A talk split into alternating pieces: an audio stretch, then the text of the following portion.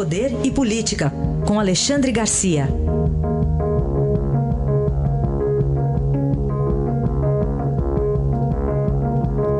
Olá, Alexandre, bom dia. Bom dia, Raíssa.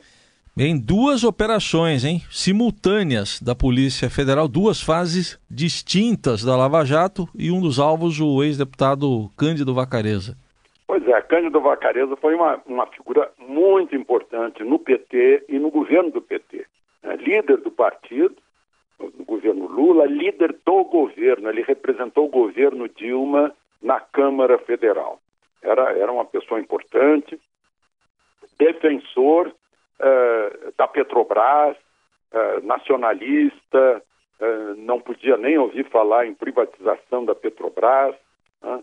mas a partir das delações iniciais do Paulo Roberto Costa, do Nestor Cerveró, né? se soube agora que ele entrou em negócios de empresas estrangeiras com a Petrobras. Essa é a ironia de tudo.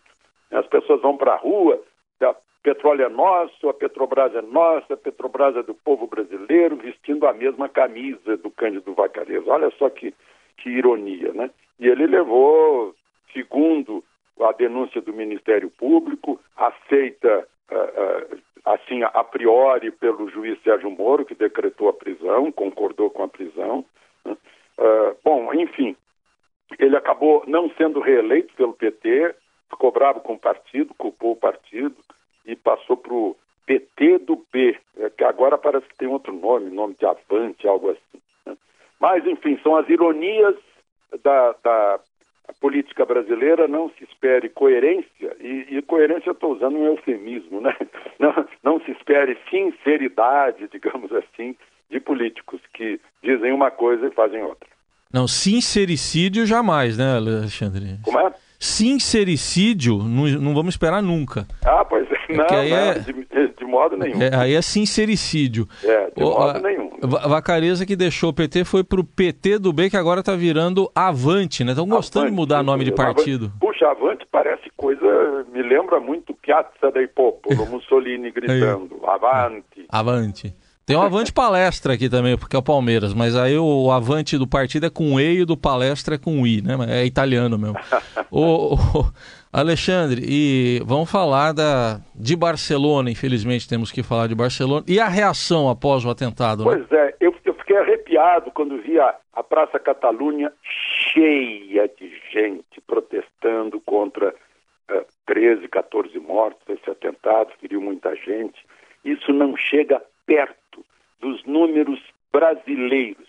Se a gente quiser pegar de trânsito, dizer que foi uma questão de trânsito, que foi um, um veículo que, que atropelou as pessoas, o trânsito mata 130, 135 brasileiros por dia. Se a gente pegar homicídios uh, dolosos, aí são 160 por dia. E nós não reagimos nada. Nós achamos que isso é normal. Vejam só a Catalunha se levantou de uma hora para outra já pegaram praticamente todos os, os, autores, os envolvidos nesse atentado da Rambla e no atentado numa outra, numa outra cidade turística espanhola. Né? E, e, e, e, o povo se reuniu com as autoridades, todo mundo junto, emocionante a reação de um povo que não suporta terrorismo ou violência. Nós aqui aceitamos a insegurança, a violência né, de cada dia que vai aumentando e vai aumentar. Eu vejo aí São Paulo, por exemplo, cada vez mais o medo por assaltos, por latrocínios, assaltos que se convertem em homicídios. É, é, é uma, uma comparação que a gente não pode deixar de fazer num dia de tristeza na Catalunha e de tristeza no Brasil por a gente não se escandalizar com o que acontece aqui dentro. Importante isso. Para a gente concluir, Alexandre, um julgamento que começou, mas foi suspenso no Supremo, da, da proibição do amianto. Eu queria contar o seguinte: em 1972, eu estava no Jornal do Brasil e fiz muitas reportagens, uma série sobre amianto, sobre a nocividade do amianto. Existe até uma doença apropriada com, com nome que vem do, do asbesto, asbesto branco, né? eu não lembro agora, deve ser asbestopatia ou algo parecido porque são fibras que, que, que vão se uh, juntando corpo, na, no aparelho respiratório, por exemplo, e, e é um, um, uma matança mundial, 100 mil mortes por ano, uma coisa grave. 1972. Agora o assunto foi acabar no Supremo porque há contestação de leis estaduais.